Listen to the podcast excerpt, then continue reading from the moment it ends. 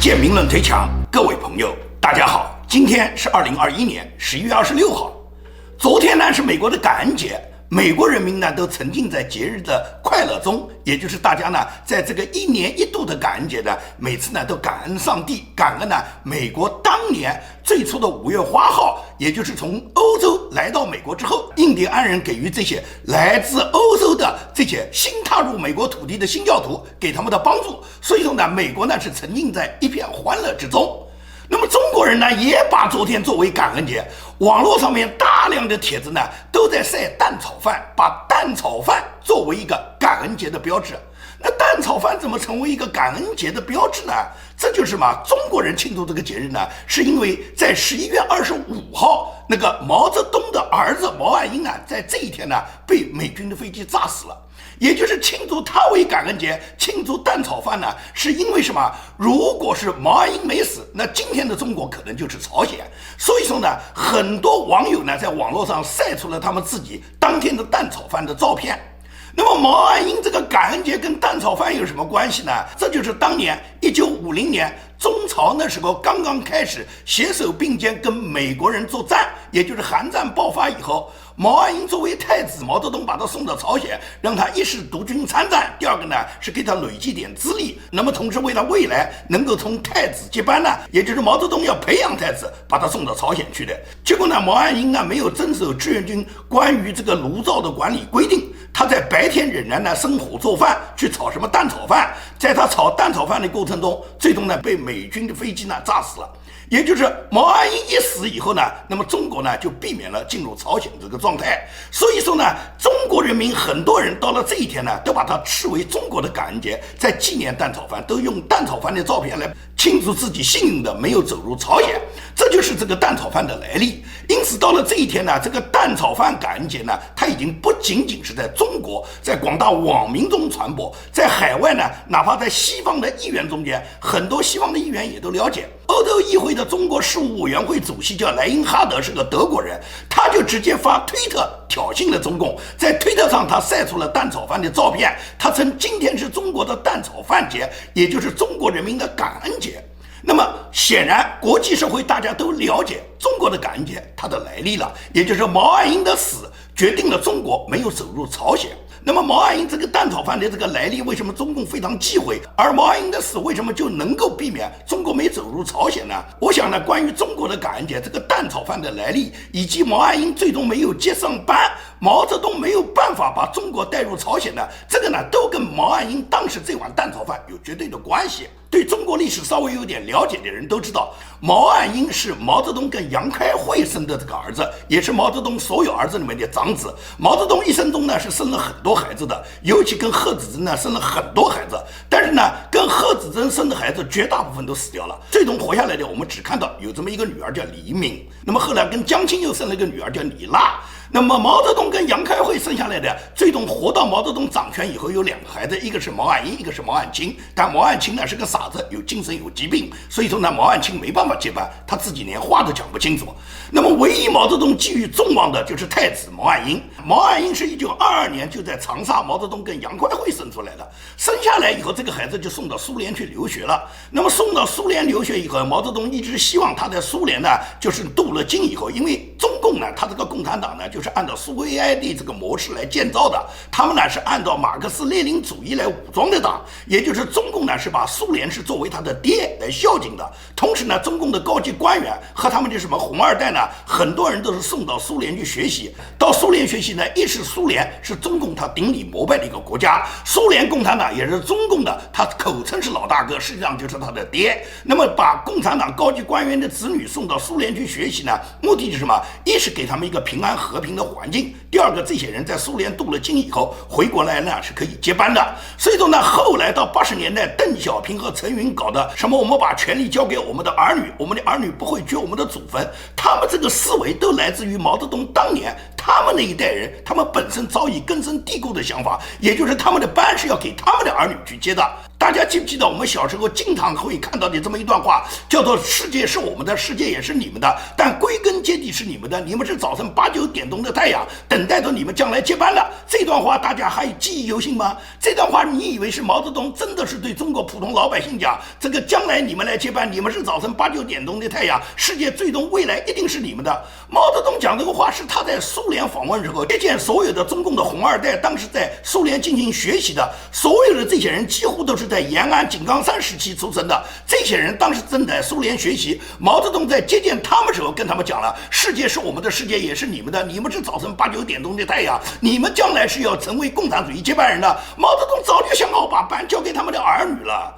那么都交给他们的儿女，这个里面接班最重要的人谁？那肯定是太子哇，是毛岸英哇。毛泽东早就想过把太子历练以后，然后最终把共产党的这个权力交给他自己的儿子，所以都把毛岸英送到朝鲜去锻炼。毛泽东就是有这个想法，让他入朝参战，也可以起到督军的作用。也就是彭德怀作为前线总指挥，毛泽东不一定放心啊，派自己的儿子以俄语翻译的身份，在彭德怀的身边，在志愿军总部，一是可以了解。所有朝鲜战场上所有最新的信息。看看彭德怀有没有误报瞒报。第二个也对彭德怀本人进行监军。第三个呢，在志愿军司令部肯定是相对安全的嘛。你跟彭德怀在一起，那这个严格的这个保安保卫措施，怎么可能还会有什么安全上的隐患呢？所以说毛泽东很放心，把太子送到朝鲜去，就是为了督军的作用，同时也给他自己个人的这个履历上面呢，增加有那入朝参战这么一部分。他也可以培养一部分他在入朝参战时候他的这个幕僚队伍嘛，那些年轻的军官跟毛岸英打成一片以后，将来毛岸英接班，他总要有一点自己的小圈子，总要有一点自己的小兄弟嘛。所以说送毛岸英入朝参战呢，毛泽东有这方面的考虑，给他自己执掌一点将来未来接班的这些本钱。那么毛岸英就这么入朝了，但是入朝仅仅只有几十天啊，三十四天，就在他自己刚刚过完二十八岁生日。仅仅是一个月之后就被美国的侦察机炸死了。他死的时候只有二十八岁嘛？那么跟蛋炒饭有什么关系呢？人们如何知道是因为蛋炒饭引起的毛岸英死亡呢？这个要根据中共权威的报告来看呢。中共他自己的志愿军战士里面他是绝对不会写的。但是入朝参战的很多志愿军司令部的人员是非常了解的。当时时任中共志愿军司令部作战处的处长，后来担任了沈阳军区参谋长的叫杨迪将军，他本人呢，在他自己写了一本在志愿军司令部的岁月里这本书，这本书里面清清楚楚地写到，就是一九五零年十一月二十五号，当时在朝鲜平安北道中共志愿军司令部，毛岸英呢用金日成送给彭德怀的一小篮鸡蛋呢做蛋炒饭，最终引来了敌机轰炸，造成了他自己的身亡。那么原因是什么？原因实际上就是太子他不把任何军纪放在眼里面的，也没把彭德怀放在眼里面，他不需要遵守任何军纪的。其实志愿军司令部早就规定了有三项纪律，这三项纪律是绝对不能违反的。彭德怀多次强调过，必须所有人都执行。那么这三条纪律它规定是什么呢？第一个就是天亮之前一定要把早饭吃完，也就是在天没有亮的时候呢，我们就要把所有的饭吃完，也就是那时候你生火做饭呢，那时候的烟雾冒出来呢。敌机是看不到的，敌机这时候也不会起飞。夜里面谁来起飞呢？看不到你的烟雾。因此呢，在天亮之前把饭先吃完。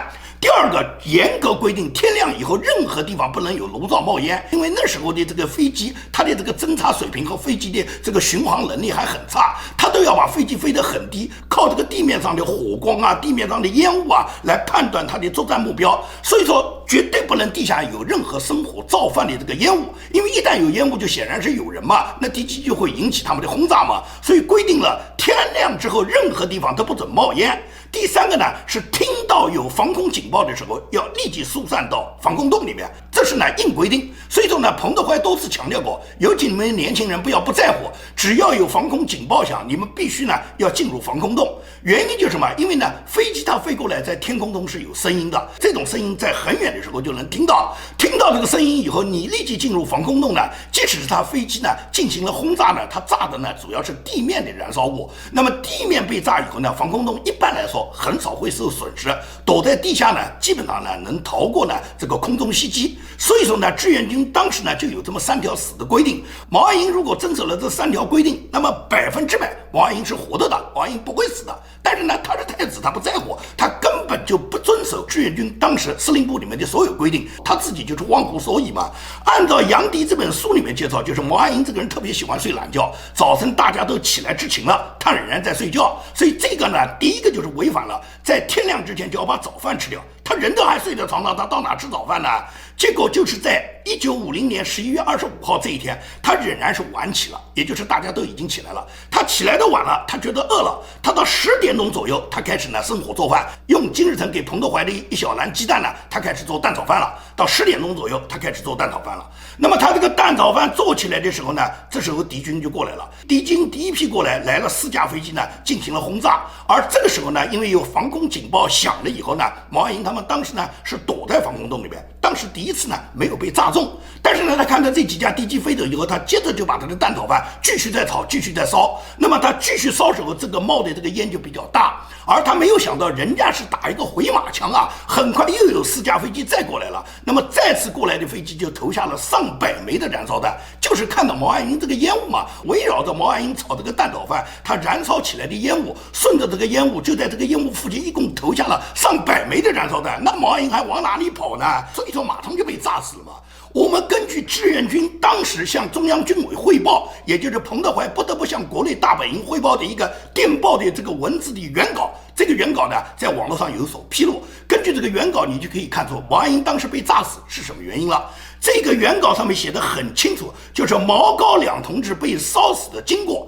他的报告的这个抬头是军委和高贺。高贺是指谁呢？高是指的高岗。贺呢是指的贺敬年，因为当时高岗和贺敬年呢分别担任着东北军区的司令员兼政委和副司令员兼参谋长。所以这个电报呢，首先是通过东北军区收发以后呢，然后转报军委的。因此呢，他留的抬头叫军委和高贺。但是毛岸英呢和另外几个参谋呢留在房子里面。到了十一点，敌机来轰炸的时候，前面四架轰炸机到达时候，他们也进入了防空洞，也就是避开了第一轮轰炸。但是第一轮轰炸刚刚结束以后，毛毛岸英和另外几个参谋又返回到地面，就是离开了防空洞。接着就是有敌机。第二次来轰炸，那么第二次轰炸时候，当时炸中了这个房子里面呢，其中有两个参谋逃掉了，但是呢，毛岸英和另外一个叫高瑞新的参谋呢，他们呢就被燃烧弹烧死了。所以说呢，志愿军司令部呢，当时给军委呢和高岗贺景年呢，就发了这么一个电报。你从这个电报原文里面就可以看得清清楚楚，毛岸英是没有遵守当时的志愿军管理规定，没有及时进入防空洞，然后在那个房子里面做蛋炒饭。当敌机再次来轰炸的时候，他和高瑞新也没有及时跑出来，另外两个参谋是跑掉了。所以说呢，毛岸英就这么活活被炸死了。那么毛岸英被炸死这件事，彭德怀是很紧张的。如何跟主席交代呢？他很清楚，毛泽东送毛岸英到朝鲜战场上来历练，就是为了将来接班的。这是唯一的一个太子，你现在把他弄死了，你回去怎么跟毛泽东交代啊？那么除了彭德怀惴惴不安之外，金日成也很着急啊。金日成非常的痛心啊。按照金日成后来跟他自己手下人交谈的这个会议纪要的整理，那么披露这个整理里面说的很清楚，金日成当时是非常痛心的。当他知道毛岸英死之后，他很着急。痛心，他不是痛心太子死，不是因为太子死了以后他心里面难过，根本不是这样，是因为什么？他两大目的落空了。第一个就是毛岸英如果在朝鲜死掉，他跟毛泽东是很难交代的。毛泽东会让金日成认为我把太子送到朝鲜来是帮助你朝鲜来打仗来立功的，结果这个太子死在你朝鲜，那么金日成感觉到跟毛泽东比较难交代，这是第一个。这个从正常心理上来讲，大家都觉得是可以理解的。最重要什么？金日成的一个目的落空了，也就是金日。日成他看到毛岸英到朝鲜来督军，那么毛岸英将来有可能回去太子接班，金日成是很高兴的。他一直希望中国先做这件事，因为金日成呢，他老早就想过，他将来要把班啊交给他们的金二、金三，也就是他金氏家族呢能够万年长。但是他当时即使有这个想法，他也知道要实现这个目标很难。他希望中国先实现这个目标，他就有模仿的可能了嘛？因为那时候。金日成很年轻，而很多共产国际的领导人年龄比较大了。那么，共产国际很多领导人死的时候，并没有把班传给自己的儿子。列宁死时候，并没有把班交给列宁儿子，是交给了斯大林啊。斯大林死了之后，也没敢把班交给自己的儿子，而是交给了赫鲁晓夫啊。那么，越南的胡志明死了以后，也没有敢把班交给自己的儿子，唯独就是看到中共，因为中共呢，这时候毛泽东呢刚刚见证，才五六十岁，毛泽东这时候离他死呢还有很多年。也就是他希望毛泽东能把太子培养起来。如果一旦毛泽东死了以后，太子接班了，那么金日成觉得他也顺理成章了，我就模仿你毛泽东啊，共产国际照样有领导人是把班交给自己儿子的。金日成他不担心这个年龄，因为他比他们年龄都小得多，也就是你们死的时候，金日成可能还是壮年，因此他就看到中国如果能实现，首先把班交给太子的话，那么金日成也就顺理成章的就告诉他们，我朝鲜也是把班交给我们的太子的。所以金日成呢一直有这个想法。看到太子死了以后呢，金日成呢就觉得这个愿望落空了。也就是中国如果也跟苏联一样，也跟越南一样，也是把班交给其他的革命同志，那么金日成他要把班交给革命同志，他是不愿意的。他是要让他金家的这个江山万年长的，他怎么会愿意把班交给别人呢？所以说呢，毛岸英一死呢，金日成心里面呢也非常的不爽。那么朝鲜战争后来停战以后呢，也就是朝鲜半岛已经呢划岛而治，由南北朝鲜分隔而治。朝鲜战争结束以后，金日成呢他下令修建了志愿军的烈士陵园，这个烈士陵园的占地面积还比较大的，有九万平方米。到了一九五七年呢，正式建成，共埋葬了志愿军呢只有一百三十四名的死难士兵。大家都知道，在朝鲜战场上倒在这个异国他乡的土地，为了毛泽东实现他自己所谓的援助鲜血凝成的共产主义友谊的朝鲜，为了金家这个政权，中共一共损失了有将近上百万的将士，而真正的被金日成纪念和树立墓碑的呢，只有一百三十四个死难士兵。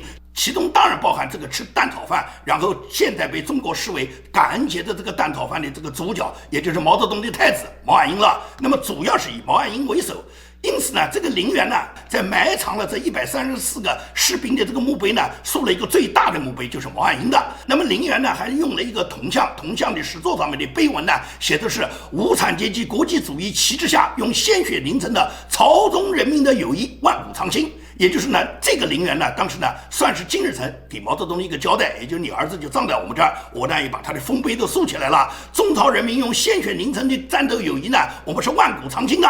这是呢，当时呢，朝鲜战争停战以后，到了一九五七年之后，正式建成了这个志愿军纪念碑。但是这个纪念碑建成之后呢，金日成呢一直是动着一个脑筋，就是金日成他是出生在长白山的，就是现在这个朝鲜称为的叫白头山，也就是金日成一直是想把白头山据为己。有他如果出生的这个长白山是在中国境内，那么他自己是在中国出生的，他拿什么去教育朝鲜人民呢？他要在朝鲜人民进行顶礼膜拜白头山，那白头山都不是他朝鲜的，你怎么去顶礼膜拜？你实际上是出生在中国，你应该为中国人民去战，你怎么来到朝鲜来当最高领袖呢？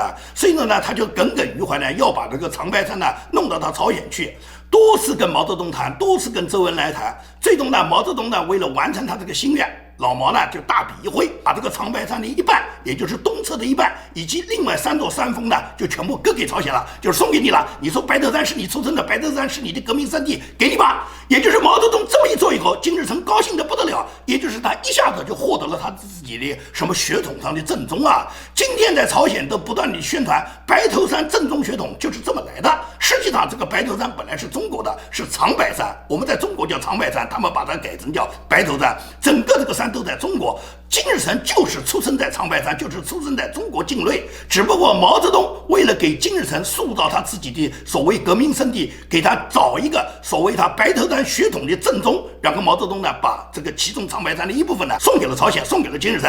那么金日成获得了这个白头山以后，他不满足啊，他就不断的呢派出他们自己朝鲜的外交部的这些官员呢跟中国谈，希望什么把整个长白山都给他，最好把东北包括吉林啦、黑龙江啦很。很多领土都划给他们，他们找出了各种依据，说历史上面这些本来是属于到朝鲜的。结果中国的历史专家一看，没有任何一寸土地跟你朝鲜有关，肯定是拒绝他这种无理要求。长白山给他，所有的历史专家都是不同意的。只是毛泽东为了革命友谊嘛，他也就是为了革命友谊，为了金家的政权，毛泽东最终就把长白山的一半送给了他金日成。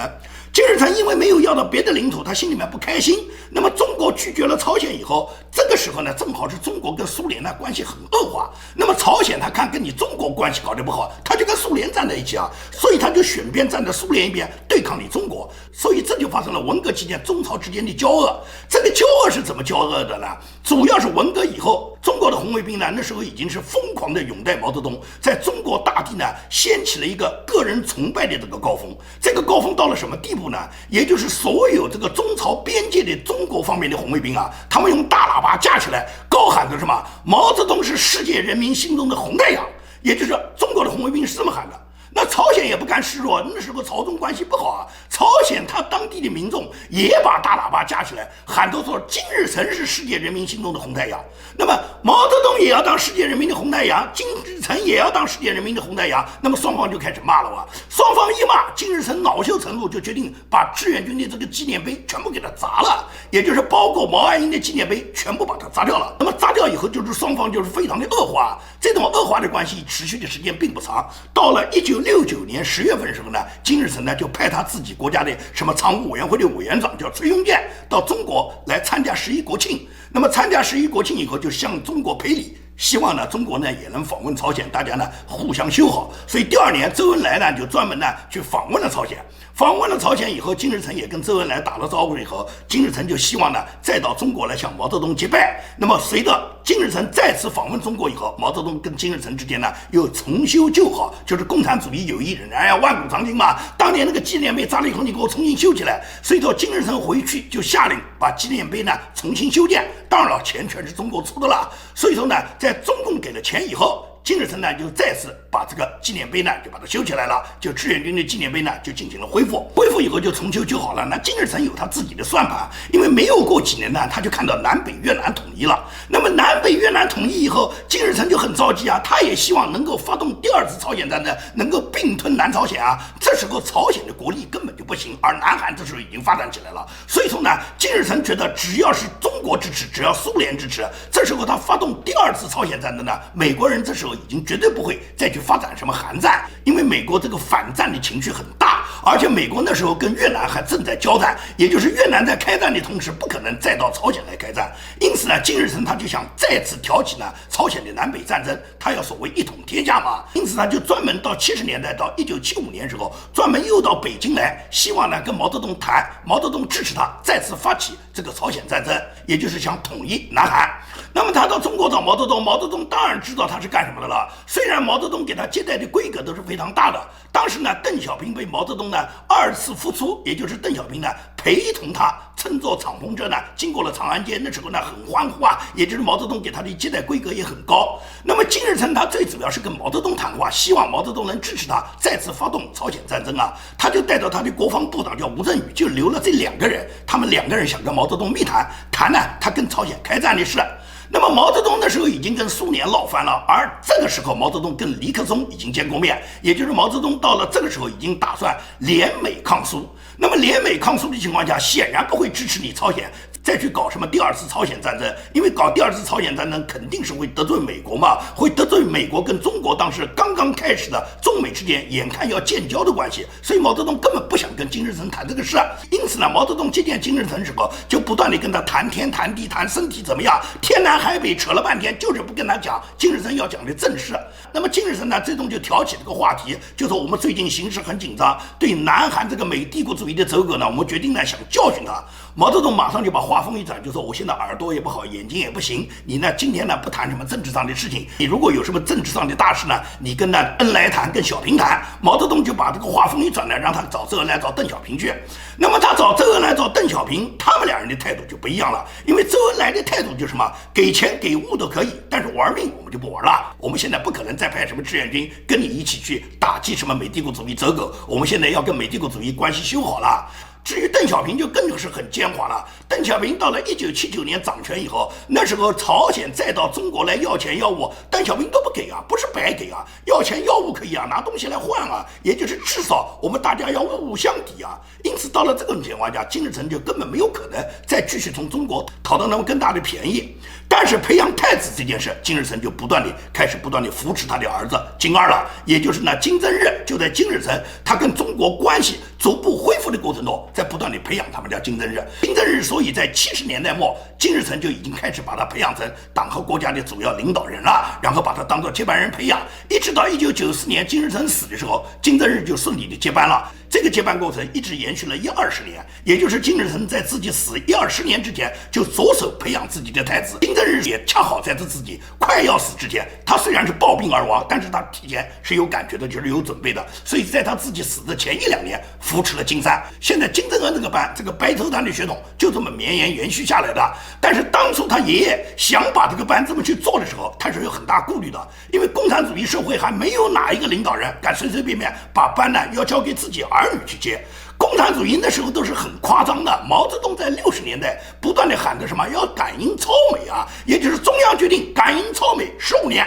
那么毛泽东讲十五年要赶英超美，省里面就决定十二年，到了省以下，也就是市里面，市里面就决定九年就可以办到了，到了县里面就是六年，乡里面就是三年，村里面就是今年。那么村里面根本就不知道美国在哪里，英国在哪里，反正中央讲要赶英超美，我们今年就把美国超了，就把英国超了。至于英美是什么样，我们也不知道。所以毛泽东那时候搞的就这样，那时候中国就是一片浮夸之风，而且是大量的吹捧毛泽东的个人崇拜。这种个人崇拜之下，才有了可能有太子接班的这种说法。也就是毛泽东本来就是希望能够不断的培养他自己崇高的威望，他的个人崇拜，然后最终他这个班交给他的儿子嘛。他没有想到他的儿子一碗蛋炒饭在朝鲜战场上，在志愿军司令部还能送了命嘛。所以说毛泽东最终他的这个让太子接班的这个黄粱美梦就灭掉了。灭掉以后，毛泽东他选。选的接班人最终邓通给他弄死了。他选过刘少奇，选过林彪，选过王洪文，直到他自己临死之前选了华国锋。那么最终华国锋又亲手粉碎了他老婆江青的反革命集团，他的老婆也在监狱里面，最终因为判了无期徒刑以后，老婆上吊自杀了。所以毛泽东这一生是得到恶报的。他无论从他的老婆，从他的儿女，你就可以看到都是恶有恶报。他的老婆给他亲手送进了监狱，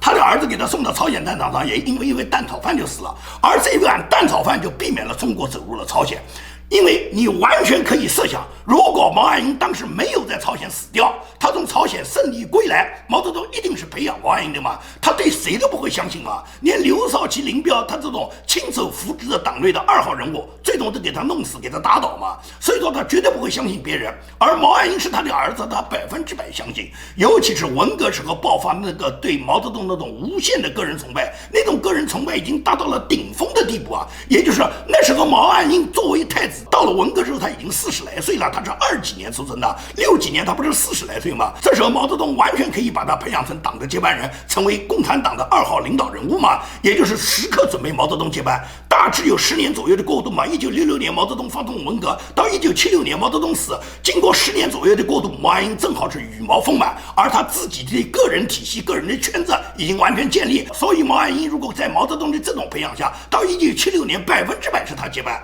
他接了班以后，你觉得中国会走向改革开放的道路吗？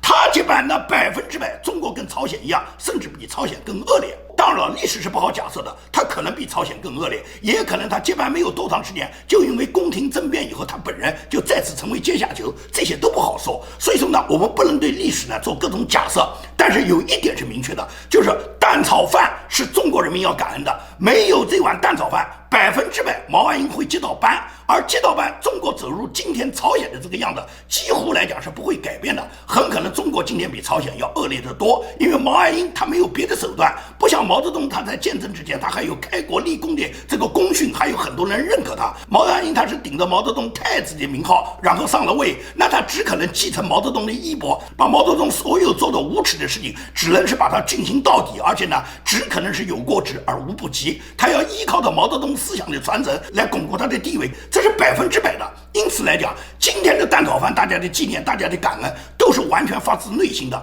没有这碗蛋炒饭，很可能中国人民今天跟朝鲜人民一样，仍然处在代代人都在期盼的，也就是能够吃上米饭，吃上肉汤。朝鲜人民已经被他们忽悠了三代，从金日成开始就告诉朝鲜人民讲，我要给你们吃上米饭肉汤。结果呢，几十年没有吃到。等到他的儿子金正日来接班时候，他同样告诉朝鲜人民，我一定要让你们吃。上米饭，吃上肉汤，仍然没有实现。现在三胖来接任了，三胖还是告诉朝鲜人民：你们要勒紧裤腰带，让我呢去研制几个导弹。然后呢，我有了导弹以后，美帝国主义就低头了我就让你们吃上米饭和肉汤。